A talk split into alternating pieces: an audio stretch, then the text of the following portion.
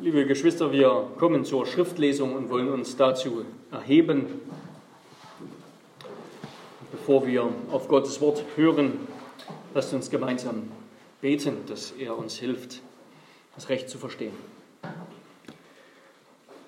Herr unser Gott, heilige diese Stunde, das wollen wir dich bitten, heilige diese Stunde, in der wir über das Wichtigste Geschehen nachdenken dürfen und wollen, dass es in der Geschichte des Universums gab und gibt und geben wird. Den kostbaren Tod unseres Herrn und Messias, die Kreuzigung des wahren Königs über Himmel und Erde, des einzigen Hohenpriesters, der uns mit seinem Opfer vollkommen erlöst hat und des wahren und letzten Propheten ja, und er ist noch viel mehr als das. Er ist zugleich auch dein ewiger Sohn, der Sohn des Vaters, Gott von Gott, Licht vom Licht, wahrer Gott vom wahren Gott, gezeugt, nicht geschaffen, eines Wesens mit dem Vater, gepriesen, verherrlicht und erhöht in Ewigkeit. Ja, Herr, heilige uns doch, dass wir verstehen, was es bedeutet, dass er für uns am Kreuz gestorben ist. Herr, wir schämen uns, dass, dass uns das so oft in Vergessenheit gerät, dass wir das so oft gering schätzen, das Kreuz, dass wir es so oft nicht recht glauben können oder wollen, zumindest mitten im Alltag vergessen, was es bedeutet, vergessen zu vertrauen, was es bedeutet, dass Christus für uns gestorben ist. Ja, wir schämen uns, dass wir darüber müde werden, dass wir andere Dinge für spannender, interessanter und wichtiger halten. Herr, heilige uns, schenk uns Konzentration und klare Gedanken und gebrauche das, was wir hören und lernen über das Kreuz unseres Herrn Jesus Christus zu unserer Heiligung. Herr, lass uns dich mehr lieben, deine Liebe und seinen Tod höher achten als unser Leben, unsere Sünde mehr hassen, mehr hassen als alle Schmerzen und alle Unannehmlichkeiten dieser Welt. Ja, lass uns heiliger aus dieser Stunde gehen, als wir hineingegangen sind. Das mögest du, Heiliger Geist, bewirken, um unseres Herrn Jesus willen. Dir, dreieiniger Gott, sei Ruhm und Ehre in Ewigkeit. Amen. Amen. Wir wollen fortfahren und kommen in unserer Reihe jetzt zur Kreuzigung, zum Höhepunkt des Markus Evangeliums, zur Kreuzigung, dem ersten Teil, der Tod Jesu am Kreuz, Teil 1, der Spott.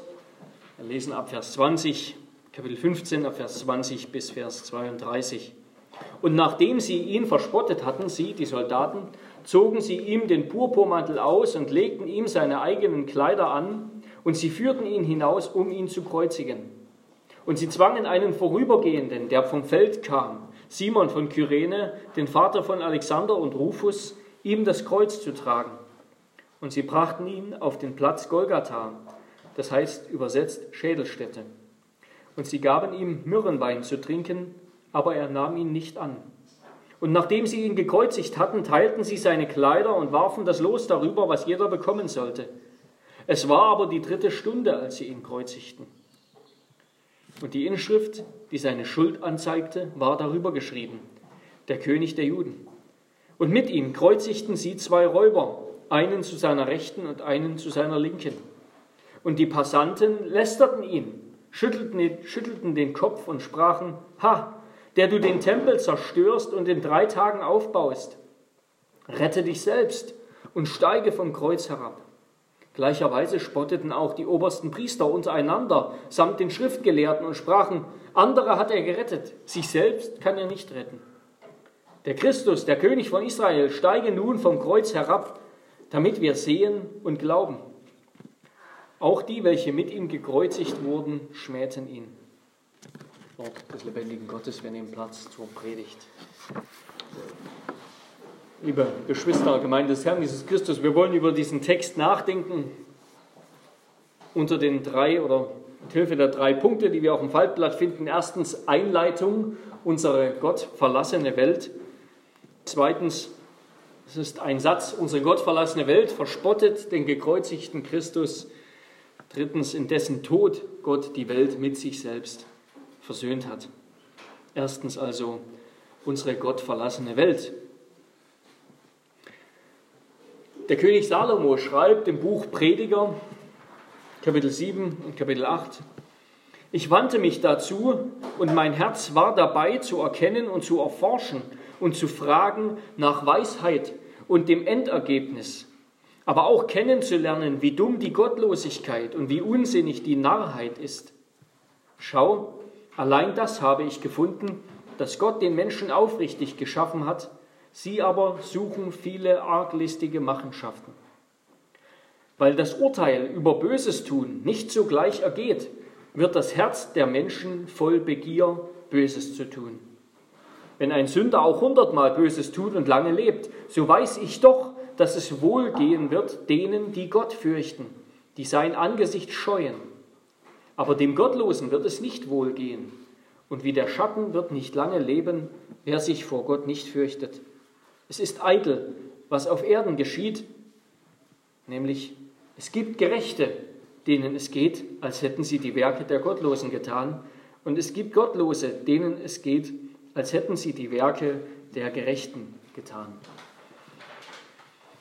Etwas stimmt nicht mit dieser Welt und mit den Menschen, die darauf wohnen. Ich denke, das, das merkt jeder, jetzt mal der, der ernsthaft darüber nachdenkt, ich denke, jeder Mensch denkt in dem einen oder anderen Augenblick seines Lebens darüber nach und ja, transzendiert mal etwas sein eigenes Leben und denkt darüber nach und wird darauf kommen, irgendwie kann etwas nicht richtig sein mit dieser Welt, mit meinem Leben, mit dem, was passiert. Sind natürlich nur die wenigsten, die wirklich ernsthaft und lang und intensiv darüber nachdenken, die meisten kaum. Und viele haben sich bemüht um Lösungsansätze dafür. Wir nennen das in der Theologie die Theodizee-Frage, ja, die Frage, wie kann Gott gerecht sein angesichts so einer Welt, so einer verlorenen, kaputten Welt? Wie kann Gott gerecht und zugleich ein Gott der Liebe sein?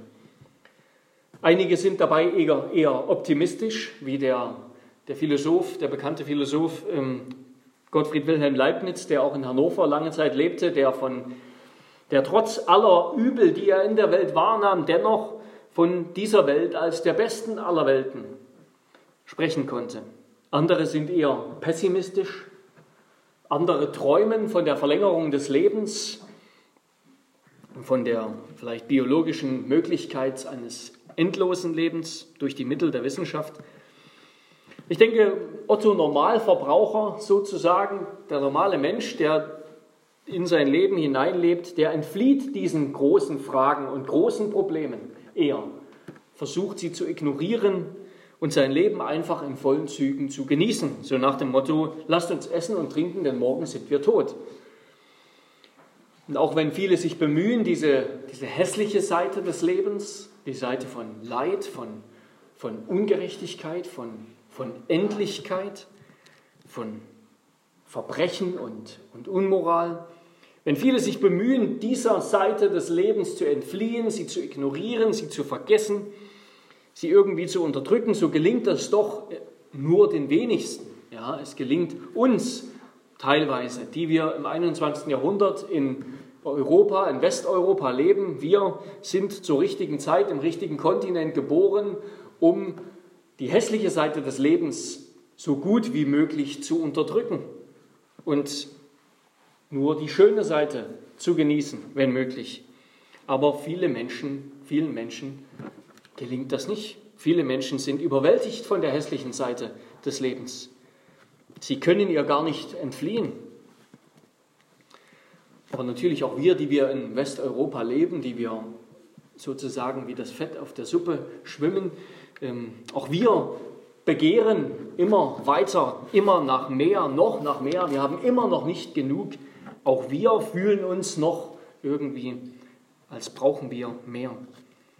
Aber je ärmer und schwächer Menschen sind, desto desto schmerzlicher wird die Erfahrung für sie, dass mit dieser Welt und mit ihrem Leben etwas nicht in Ordnung ist. Der Philosoph, der römische Philosoph und Stoiker Seneca hat geschrieben, die meisten Menschen wogen zwischen Todesfurcht und Lebensqualen armselig hin und her und wollen nicht leben, können aber auch nicht sterben. Das ist sicherlich eine Realität, die das Leben vieler beschreibt. Und in dieser Situation wenden sich Menschen an Götter, an etwas, was uns transzendiert, was größer ist als wir was früher personalisierte Naturgewalten waren, personalisierte Schicksalsmächte oder später dann zur Zeit des Neuen Testaments Kaiser und Könige, die, die Mächtigen dieser Welt, die man vergöttert hat. Das ist heute Wissenschaft und Technik, die, der Glaube an die Weiterentwicklung, die Möglichkeit der Weiterentwicklung des Menschen und ganz praktisch im Alltag unseres Lebens der Glaube an das Geld und die Möglichkeiten des Geldes Lust, Besinnlichkeit, Wohlstand und Sicherheit, die wir vergötzen, die wir zu, zu unserem Gott machen, zum Wichtigsten im Leben, an das wir uns hängen, von dem wir uns Befriedigung, Erfüllung, Sättigung verlangen. Und doch weiß jeder Mensch, dass er sterben muss. Und jeder wird früher oder später auf die eine oder andere Weise, viele Weisen, mit dem Tod konfrontiert. Und spätestens dann hört jeder Götterglaube auf. Das wussten auch die Menschen in der Antike. Götter können Menschen nicht unendlich, also kein ewiges Leben schenken. Und dann reden wir uns natürlich im Angesicht des Todes ein, im Angesicht des Todes, über den die Wissenschaft nichts mehr zu sagen weiß, tatsächlich endlich mal, wo die Wissenschaft an das Ende ja, der Fahnenstange dessen, was sie weiß, gekommen ist reden wir uns ein, dass der Tod irgendwie unbewusst sein wird, nicht schmerzhaft, einfach nicht unangenehm wenigstens, nicht wahrnehmbar, irgendwie in nichts alles verschwinden wird oder vielleicht sogar positiv ein, ein Rest in Peace, ein Ruhet in Frieden am Ende für alle Ewigkeit.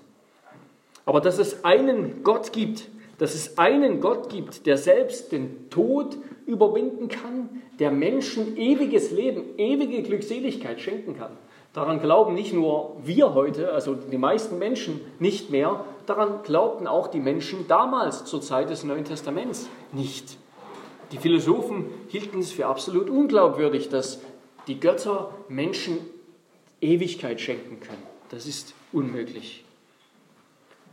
Und am Ende bleibt bei dieser Frage dass mit dieser Welt oder bei diesem Problem, dass mit dieser Welt etwas nicht stimmt, dass etwas kaputt ist und im Argen ist, uns einfach nur noch übrig, eben Gott die Schuld in die Schuhe zu schieben und ihm vorzuwerfen, so es ihn gibt, dass er sich um diese Welt eben einfach nicht kümmert.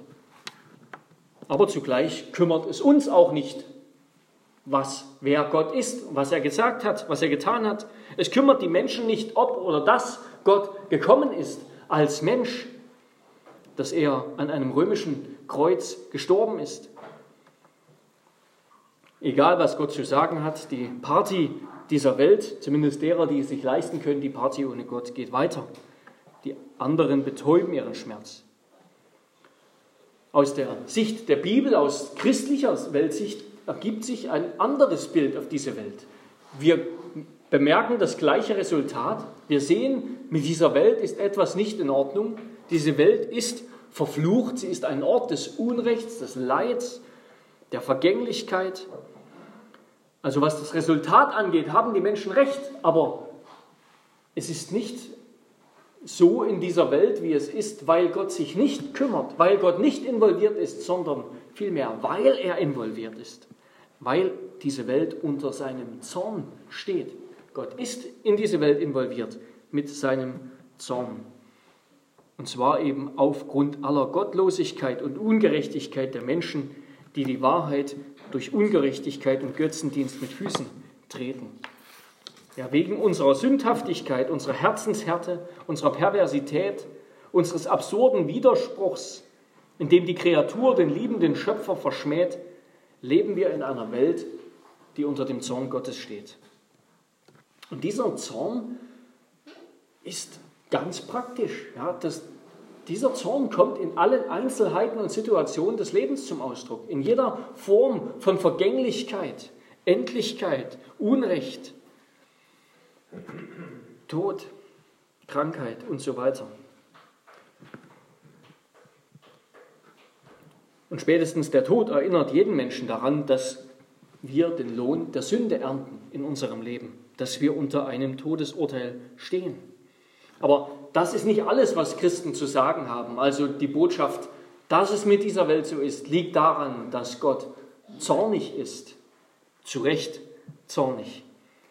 Ganz im Gegenteil, wir haben nicht nur ein, ein Trostpflaster zu bieten, sondern wir haben eine wirkliche Trostbotschaft zu bieten. Als Christen haben wir eine wirkliche gute Nachricht, die einzige echte gute Nachricht, nämlich die Botschaft vom Kreuz. Die Botschaft vom Kreuz und das ist eigentlich eine absolute Ironie. Das ist die ironischste Botschaft, die es gibt.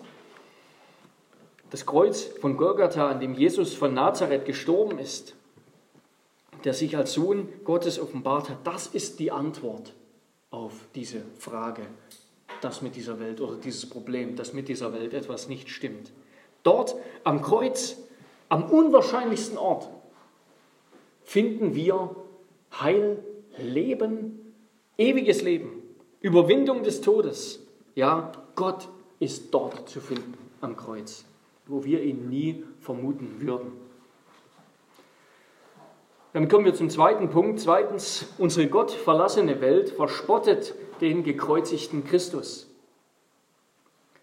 Was? Gott? Gott soll Mensch geworden sein? Gott soll gestorben sein an einem Kreuz?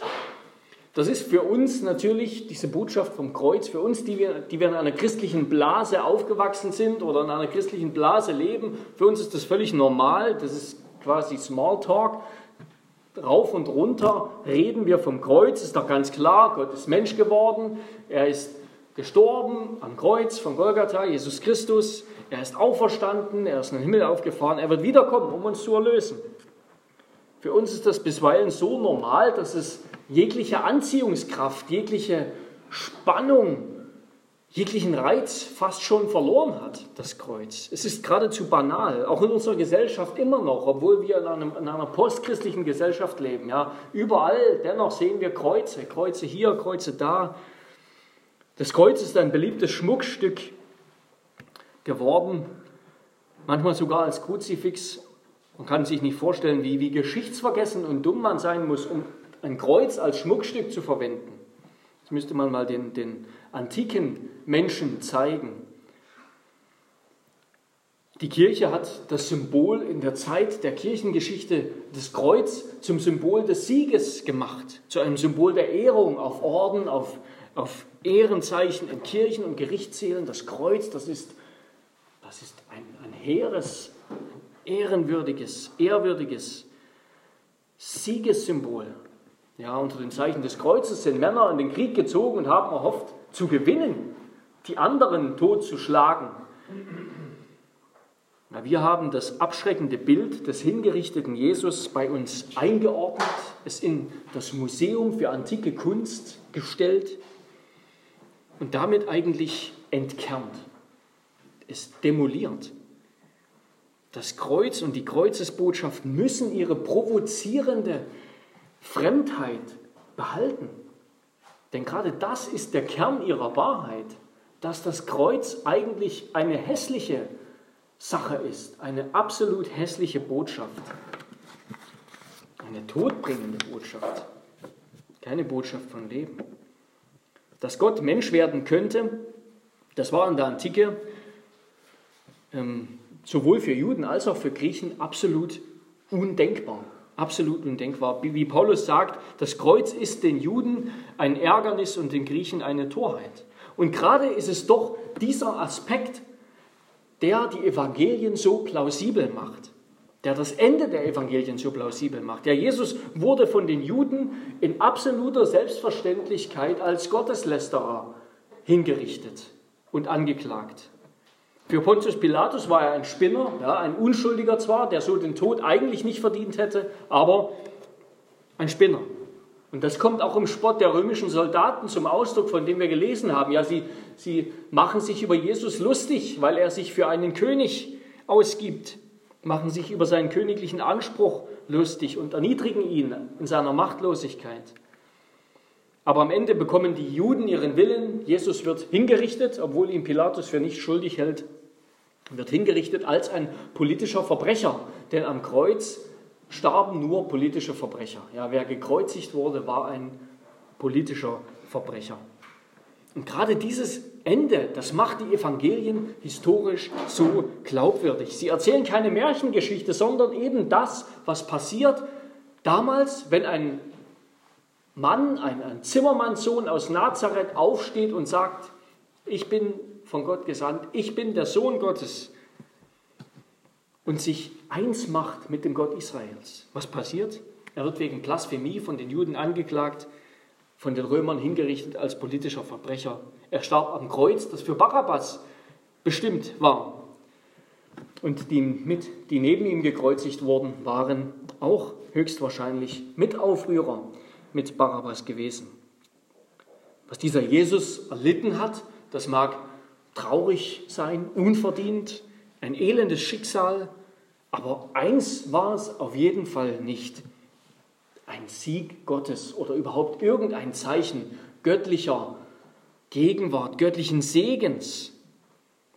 An einem Kreuz zu sterben, das war für jeden in der Antike, ob Jude oder Heide, ein eindeutiges Zeichen dafür, dass diese Person unter dem Fluch Gottes stand. Niemand, der so gestorben ist, konnte, konnte bei den Göttern irgendwie einen Stein im Brett haben. Die griechisch-römische Welt, die schauderte beim Anblick des Kreuzes oder beim Gedanken an eine Kreuzigung. Wer so endet, der kann nicht von Gott gesegnet sein. So jemand, der, der war sicherlich, sicherlich gewiss irgendwie aufgrund, zu Recht aufgrund seines, seiner Vergehen, seiner Sünden hingerichtet worden, von den Göttern verflucht. Und darauf läuft ja auch der Spott hinaus, der hier über Jesus ergeht. Die Spötter fragen Jesus höhnisch, wo ist denn jetzt dein Gott? Wo, wo ist Gott jetzt? Wo ist deine göttliche Macht? Sie waren sich ganz sicher, hier bei der Kreuzigung ist sie auf jeden Fall nicht. Das Kreuz, das war für den Menschen der Antike eher ein, die Hölle auf Erden und ein Symbol für die Hölle auf Erden. Nichts irgendwie, was auch nur im entferntesten segensreich oder göttlich sein könnte. Wenn es einen gottverlassenen, verfluchten Ort auf Erden gibt, dann sicherlich am Kreuz. Und es ist erstaunlich, wie Jesus, wie, wie Markus uns hier diese Kreuzigung berichtet. Nicht irgendwie übertrieben reißerisch oder zutiefst sentimental. All das vermissen wir hier. Das klingt eher nach einem recht trockenen Bericht über historische Ereignisse. Ja, die Soldaten haben den genommen und sie haben den zum Kreuz gebracht und dann musste der noch nach Golgatha gebracht und es musste ihm noch geholfen werden und so weiter. Und all das klingt eher wie einfach wie eben ein Bericht von Geschehnissen, anstatt wie ein, wie ein, wie ein Zeugnis von jemandem, der persönlich involviert ist. Diese Berichte wirken genauso passiv, wie Jesus passiv wirkte. Wie er jetzt hier am Ende seines Lebens jede Vollmacht verloren zu haben schien. Einfach ein Spielball in den Händen seiner Mörder und Spötter. Und die Kreuzigung, die war eben in der Antike auch das, das letzte und abscheuliche Extrem von Hinri einer Hinrichtung, einer Hinrichtungsform. Cicero, der römische Philosoph, beschrieb sie als grausamste und entsetzlichste Bestrafung. Und dennoch haben die Römer zur Abschreckung zu Zehntausenden Männer und auch Frauen gekreuzigt. Diese, diese Hinrichtungsmethode Kreuzigung, die hatte nicht nur, die erzeugte nicht nur schreckliche Schmerzen bei dem Gekreuzigten, abgesehen von der vorausgehenden Folterung, sondern sie war vor allem als ein Instrument der Demütigung und der Schande gedacht. Ja, der Gekreuzigte, der wurde durch die übereinander liegenden Fersen an den Vertikalbalken, also an den aufrecht stehenden Balken, genagelt, an den Armen entweder genagelt oder gebunden, an Seilen festgebunden. Und diese Kreuze wurden immer an öffentlichen Plätzen, an viel frequentierten Straßen aufgestellt, damit alle, die irgendwie vorbeikommen, sehen, okay, das passiert, wenn du dich gegen Rom wendest. Und dort wurde er aufgehängt, meistens nackt, vielleicht in, in Israel aufgrund der Empfindungen der Juden, bekleidet mit einem Lendenschutz, das wissen wir nicht genau. Und dann wurde er eben in den qualvollsten Momenten seines Dahinscheidens öffentlich ausgestellt zur Verspottung und zur Erniedrigung. Und dieses qualvolle Dahinscheiden konnte tagelang dauern. Manche hingen tagelang halb lebendig leidend am Kreuz, bis sie dann am Ende aus Erschöpfung gestorben sind. Entweder weil sie einen Schock aufgrund des Blutverlusts erlitten oder ein Herz-Kreislauf-Versagen infolgedessen Atemstillstand eintrat. Das Kreuz war also ein, also ein effektives Mittel der Abschreckung. Und dass über Jesu Kreuz jetzt auch noch stand, König der Juden, als Erklärung für, für den Grund seiner Kreuzigung, das hat den Spott sicherlich nur noch angeheizt. Ah, da hängt, da hängt der König. Und so lesen wir das auch von den Passanten, von den Vorübergehenden, die sich im Vorbeigehen lustig machen dass Jesus so große Töne gespuckt hat von wegen Tempelzerstörung und so weiter und wieder aufrichten in drei Tagen. Aber jetzt verendet er jämmerlich hier am Kreuz. Und selbst seine Mitgekreuzigten lästern über ihn. Für die obersten Priester und die Schriftgelehrten ist jetzt das hier natürlich die Stunde des Sieges. Ja? Darauf haben sie so lange gewartet, dass dieser Ruhestörer, dieser, dieser Aufmüpfige endlich endlich zum Schweigen gebracht wird. Und so machen auch sie sich über ihn lustig. Markus schreibt, und damit lässt er uns doch dann hinter den einfachen historischen Bericht blicken. Markus schreibt, sie lästerten, die Passanten lästerten über ihn. Und das ist das Wort für Blasphemie. Blasphemie kommt aus dem Griechischen. Das heißt also, Markus schreibt, sie haben über Jesus gelästert, sie haben Gotteslästerung begangen. Sie haben Gott gelästert. Sie meinten, dass er jetzt als, als Scharlatan entblößt, endlich stirbt, ganz verdient für Gotteslästerung stirbt. Und genau das sagt doch das Wort Gottes auch, oder nicht? Da heißt es im fünften Buch Mose, Deuteronomium 21, Vers 23, denn von Gott verflucht ist derjenige, der ans Holz gehängt wurde. Also, das stimmt doch. Er ist verflucht. Und zeigt das nicht eigentlich, dass, dass Jesus versagt hat, dass er ein falscher Prophet, ein Irrlehrer ist, jetzt sein Leben an diesem abschreckenden Punkt endet? Aber doch denken wir an diesem Moment an all das, was er schon gesagt hat, dass er mehrmals angekündigt hat, dass das geschehen muss. Es muss geschehen, Markus 8, Vers 31. Das ist dieses göttliche Muss, die, die Notwendigkeit göttlicher Vorsehung göttlicher Gerechtigkeit und Gnade, die ans, am Kreuz enden muss. Und war das nicht der, der lange, dunkle Schatten, der schon immer über seinem Leben lag, von Anfang an? Hat er nicht mehrmals angekündigt, dass dieser Tag kommen wird und dass er diesen Tag überdauern wird? Dass er wiederkommen wird, dass er weiterleben wird, dass er eines Tages mit Macht und Herrlichkeit gekrönt werden wird? Hat Jesus nicht all das angekündigt? Hat Jesus nicht angedeutet, dass diese Stunde doch auf ganz ironische Weise die Stunde seines Sieges sein würde und die Niederlage all seiner Feinde? Damit kommen wir zum dritten Punkt. Unsere gottverlassene Welt verspottet den gekreuzigten Christus, in dessen Tod Gott die Welt mit sich versöhnt hat. Das Kreuz ist voller Ironie. Das Kreuz ist voller Ironie, das haben wir jetzt schon gemerkt. Die Ironie ist, dass all jene, die den Gekreuzigten damals auslachten und verspotteten, einerseits ja Recht hatten, aber zugleich nicht schlimmer im Unrecht sein könnten. Jesus war tatsächlich von Gott verworfen und verflucht am Kreuz, aber um unseretwillen, um derer Willen, die ihn verworfen haben.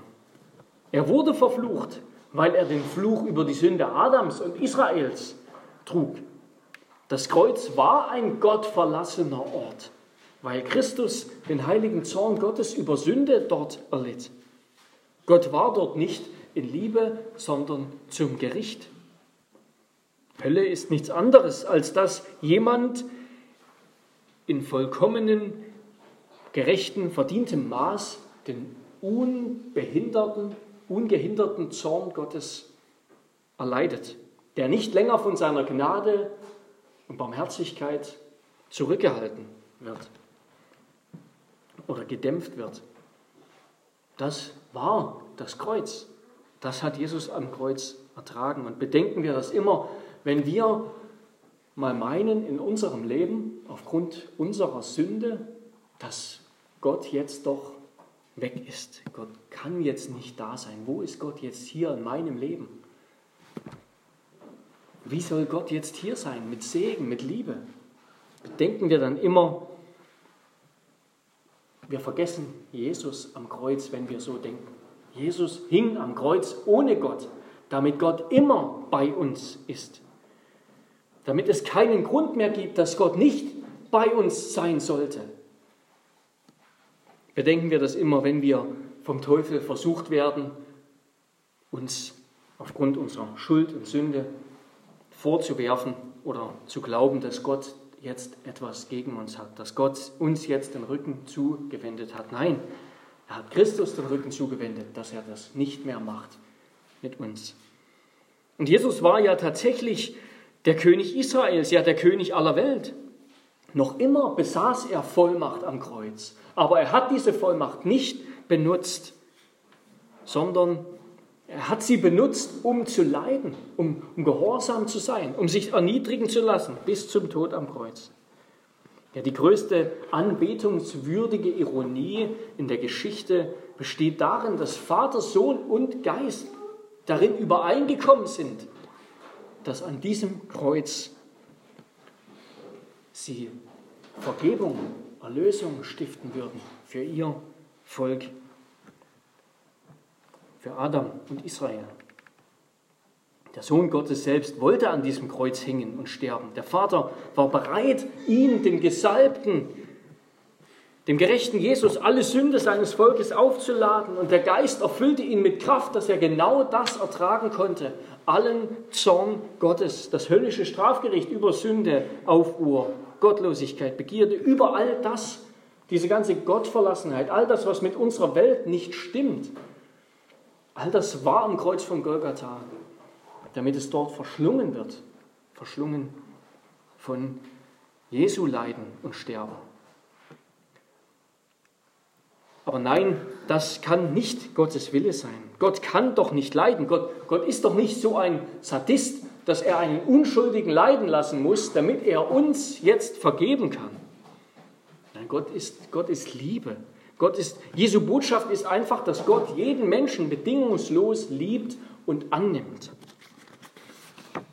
Der liebe Gott, das ist die, die, die Fantasie der modernen Theologen, der, der ist ein Konstrukt ihrer Fantasie. Und aber dieser liebe Gott hat mit dem Jesus und mit dem Vater und mit dem Heiligen Geist am Kreuz von Golgatha nichts gemein. Wer meint, Jesus könne am Kreuz nicht gelitten haben, er könne nicht unter dem Gericht Gottes gelitten haben, unter dem Fluch über Sünde gelitten haben, der ist in ganz schlechter Gesellschaft. Denn seit jeher war es für Menschen zu abschreckend, einen gekreuzigten, an einen gekreuzigten Gott zu glauben, an einen gekreuzigten Erlöser. Das sind nicht erst Sentimentalitäten, auf die wir jetzt im 21. Jahrhundert kommen. Die ganzen, es gibt eine ganze Palette gnostischer Evangelien, also anderer Berichte über Jesus, sein Leben, sein Tod und so weiter. Eine Unmenge gibt es davon. Und sie alle lassen den Tod Jesu entweder aus, also so, dass Jesus irgendwie verschwinden konnte oder einen Scheinleib hatte oder nicht sterben musste, oder dass irgendwie die Rollen vertauscht wurden mit jemand anderem, oder sie glorifizieren diesen Tod. So behaupten einige, eigentlich ist Simon von Kyrene an dem Tag gekreuzigt worden, nicht Christus. In der sogenannten Apokalypse von Petrus, ebenso einer gnostischen Schrift, da stirbt Petrus an Jesu Stelle, während Jesus dabei steht und lacht. Im sogenannten Petrus-Evangelium war Jesus am Kreuz still und ruhig, denn er hat keinen Schmerz gefühlt. Sein Geist wurde ohne Leiden in den Himmel aufgenommen. Und nicht zuletzt verbreitet auch der Islam, der viel über Jesus aus dem Christentum übernommen hat. Eine, eine Version von Jesus, in der er nicht leiden und sterben musste am Kreuz. Mit dem qualvollen, demütigenden Tod seines Propheten Isa, also wie Jesus im Islam genannt wird, kann der Islam nicht leben. So kann ein Prophet Gottes nicht enden. Jesus ist dort nicht gestorben, sondern, da gibt es verschiedene Theorien, aber hat eine ähnliche Person, hat ihn ersetzt, hat das übernommen, wahrscheinlich Petrus. Und unter Christen, unter Christen besser gesagt, eine Mehrheit der Neutestamentler, so, so habe ich es ähm, gelesen in einem Artikel, der relativ aktuell ist, der Neutestamentler, die über das Markus-Evangelium forschen und sich über das Markus-Evangelium geäußert haben. Eine Mehrheit derer, so scheint es, ist der Meinung, dass Jesus im Markus-Evangelium eine erhabene, aber nur menschliche Gestalt ist, heißt es da als Fazit. Also unter Christen lebt der Gedanke, dass Jesus, also erstens war er nicht der Sohn Gottes und irgendwie göttlich und zweitens ist er nicht so richtig am Kreuz gestorben und hat da gelitten. Und wenn, dann hat er einfach nur mit uns gelitten. Ja, er hat auch gelitten, wie eben, wie eben andere leiden unter dem Unrecht dieser Welt, wie Zehntausende andere gekreuzigt wurden an römischen Kreuzen. Viele Christen, viele Neutestamentler glauben das bis heute nicht. Sie glauben nicht, dass Jesus der Sohn Gottes ist und sind damit am Ende immer doch noch verfangen im Denken der Juden, im Denken der Schriftgelehrten. Sie stehen vor dem Kreuz wie die Schriftgelehrten. Es ist einfach, und diese Fremdheit müssen wir wieder in unser Denken aufnehmen, es ist einfach aus historischer Sicht absolut seltsam, schier unglaublich, verwunderlich, überraschend, was sich dort am Kreuz ereignet hat. Beziehungsweise das eigentlich Erstaunliche ist, dass diese Botschaft vom Kreuz tatsächlich die Welt erobert hat. Dass die Menschen bereit waren, das zu glauben, dafür ihr Leben hinzugeben. Dem, der dort gestorben ist, auf so schreckliche Weise, ungerechte Weise zu folgen. Und all, und, und all das wäre längst in Vergessenheit geraten, von der Geschichte verschlungen worden, wenn dieser Jesus nicht von seinen Jüngern als der Auferstandene geglaubt worden wäre, gepredigt worden wäre, der Auferstandene, der am Kreuz hing für unsere Erlösung. Nein, der Tod Jesu war nicht umsonst. Es war nicht nur einfach ein weiterer Hingerichteter an einem Kreuz. Er war, so macht es Markus dann doch deutlich in seinem Bericht, indem er immer wieder an das Alte Testament uns denken lässt, er war unschuldig. Er hing dort, obwohl er gerecht war. Er hat gelitten als der Gerechte. Wir werden gleich Psalm 22 singen. In Psalm 22 haben wir viele Anklänge daran, dass, dass der, der dort leiden musste, auf so schreckliche Weise zu Unrecht gelitten hat zu Unrecht gelitten hat. So heißt es zum Beispiel auch im Psalm 69, Psalm 69, Vers 20 bis 22, du, sagt der Beter, und wer ist das anderes als Jesus Christus, du weißt um meine Schmach, um meine Schande und Beschimpfung. Meine Widersacher sind alle vor dir. Die Schmach hat mein Herz gebrochen und ich bin elend. Ich warte auf Mitleid, aber da war keines, und auf Tröster, aber ich fand sie nicht. Und sie gaben mir Galle zur Speise und Essig zu trinken in meinen Durst. Nein, Jesus starb nicht einfach durch die Hand der Römer, durch die Hand seiner Hasser und Feinde, sondern er wurde von Gott selbst dahingegeben. In seinem Tod erfüllen sich alle, alle Verheißungen Gottes. Und er stieg deshalb nicht vom Kreuz herab, weil er eine Mission hatte eine Mission hatte. Nicht eine Mission, sich selbst zu retten und ein erfülltes Leben zu führen, sondern sein Leben hinzugeben als ein Lösegeld für viele. Nicht sich selbst zu dienen, sondern uns zu dienen mit seinem Leben. Er kam, um den Kelch des Zornes Gottes zu trinken, um sich mit der Taufe des Todes, des Gerichtes taufen zu lassen, um an unserer Stelle aus dem Bund verbannt zu werden. Dass alle Bundesflüche des Alten Testaments auf ihn geworfen werden und in seinem schrecklichen Tod verschlungen werden. Er ist gekommen, um den Preis ganz zu bezahlen, den Preis für unseren Aufruhr, um den Tod ganz zu verschlingen, um alle unsere Feinde dort zu besiegen, ihnen jeden Raum zur Anklage zu lassen. Der Teufel kann uns nicht mehr anklagen, denn wir sind nicht mehr schuldig. Wir verdienen den Tod nicht mehr, denn wir sind schon gestorben und leben in Christus gerecht. Das, der Tod darf uns nicht mehr halten. Deshalb werden wir auferstehen mit Christus. Ja, Christus ist dort gestorben und konnte sich selbst nicht retten, um uns zu retten, damit er den Preis unseres selbstgefälligen Lebens, unseres gottlosen Lebens auf sich nimmt und trägt und verschlingt. Er ist gekommen, weil er uns liebt, uns mehr liebt als sein eigenes Leben. Und auch das macht, macht, wird im Alten Testament deutlich, dass Jesus dort hing und gestorben ist. Das war aufgrund des Zornes Gottes, aufgrund Gottes gerechten Zornes über Sünde. Und da so heißt es in Psalm 89, Vers 39 bis 42, Psalm 89, und doch hast du verstoßen und verworfen und bist zornig geworden über deinen Gesalbten. Du hast den Bund mit deinem Knecht preisgegeben und trittst seine Krone zu Boden. Du hast alle seine Mauern niedergerissen und seine Festungen in Trümmer gelegt. Es berauben ihn alle, die vorüberziehen. Er ist seinen Nachbarn zum Gespött geworden. Ja, die Jünger haben das verstanden.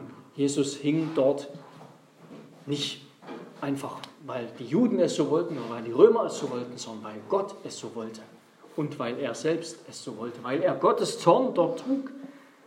Und das hat auch der Apostel Paulus verstanden und wurde deshalb vom Christenverfolger zum Christusprediger. So heißt es im 2. Korinther 5. Das alles aber kommt von Gott, der uns mit sich selbst versöhnt hat durch Jesus Christus und uns den Dienst der Versöhnung gegeben hat, weil nämlich Gott in Christus war und die Welt mit sich selbst versöhnte, indem er ihnen ihre Sünden nicht anrechnete und das Wort der Versöhnung in uns legte. Denn er hat den, der von keiner Sünde wusste, für uns zur Sünde gemacht, damit wir in ihm zur Gerechtigkeit Gottes würden.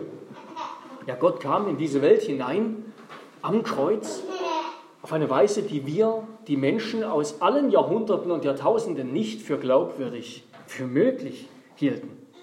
Gerade am tiefsten Punkt menschlicher Erfahrung, menschlichen Leidens kommt Gott. Gott, der unendlich ist, der über allem ist, kommt nicht etwa als König, sondern als einer, der am Kreuz stirbt. Der Sohn Gottes, der hat alle Gottverlassenheit dieser Welt in Golgatha auf sich genommen. Der ganze Zorn Gottes über den Götzendienst unseres Lebens, über die Sünde seines Volkes, rollte über ihn hinweg und hat ihn zermalmt. Ja, sein Tod ist die Muschel, ist die Muschel, aus der die kostbare Perle des Lebens herauskommt, in der wir sie finden. Darum lasst uns an ihn glauben und diesen Tod, seinen Tod wertschätzen. Und zuletzt, was ist mit Simon von Kyrene? Kyrene, das ist in Libyen, also ein Nordafrikaner. Ob er jetzt ein Jude war oder ein Heide, das wissen wir nicht. Er wird hier in dieser Geschichte der erste, der erste Jesus-Nachfolger, der erste, der das macht, was Jesus vorher seinen Jüngern gesagt hat, der sein Kreuz auf sich nimmt, der Jesu Kreuz auf sich genommen hat und ihm nachfolgte. Er trug den Querbalken, das Patibulum, das die Gekreuzigten, die nicht wie wir manchmal das kennen aus Bildern oder Filmen, dass die das ganze Kreuz tragen mussten, die mussten nur den Querbalken tragen zur Kreuzigungsstätte. Er trug diesen Balken für Jesus zum Kreuz oder zur Kreuzigungsstätte. Und Markus erwähnt hier interessanterweise als einziger der Evangelisten seine beiden Söhne, Alexander und Rufus, es wird ein Rufus in, in Römer 16 erwähnt. Und es ist wahrscheinlich, dass Markus an die Gemeinde in Rom geschrieben hat. Also wahrscheinlich erwähnt er das, weil die Gemeinde in Rom diese beiden kennt. Ja, die Söhne von diesem Simon von Kyrene, die wurden, er wahrscheinlich auch gläubig, wurden zu Jüngern, zu Nachfolgern Jesu. Und so wollen wir es ihm, diesem Simon von Kyrene, gleich tun. Ich lese Hebräer aus Hebräer 13. Darum hat auch Jesus, um das Volk durch sein eigenes Blut zu heiligen, außerhalb des Tores gelitten. So lasst uns nun zu ihm hinausgehen, außerhalb des Lagers, und seine Schmach tragen. Denn wir haben hier keine bleibende Stadt, sondern die zukünftige suchen wir. Durch ihn lasst uns nun Gott beständig ein Opfer des Lobes darbringen. Das ist die Frucht der Lippen, die seinen Namen bekennen. Das wollen wir jetzt auch, wenn wir das Herrnmal feiern, gemeinsam bedenken. Im Herrnmal empfangen wir das, schmecken wir das, was in Christus ist. Was in Christus ist. Wir empfangen ihn, den Gekreuzigten, zu unserem Leben. Zu unserem ewigen Leben. Amen. Lasst uns beten.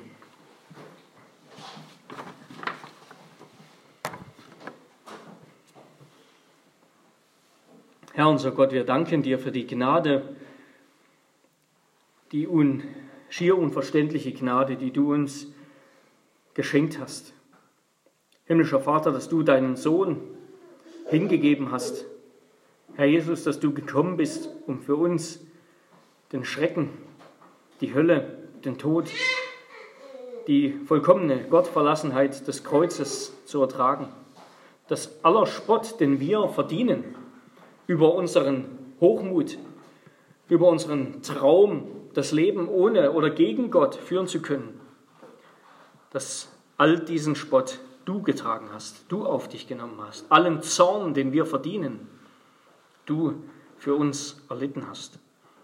Herr, wir loben und preisen dich, den dreinigen Gott, den Vater und den Sohn, Jesus Christus und den Heiligen Geist, für deine wunderbare, unendliche Liebe, Gnade und Barmherzigkeit. Amen. Amen. Lasst uns gemeinsam auf die Predigt antworten mit Psalm 22, Strophen 1, 3 bis 4, 11 und 13. 1, 3 bis 4, 11 und 13.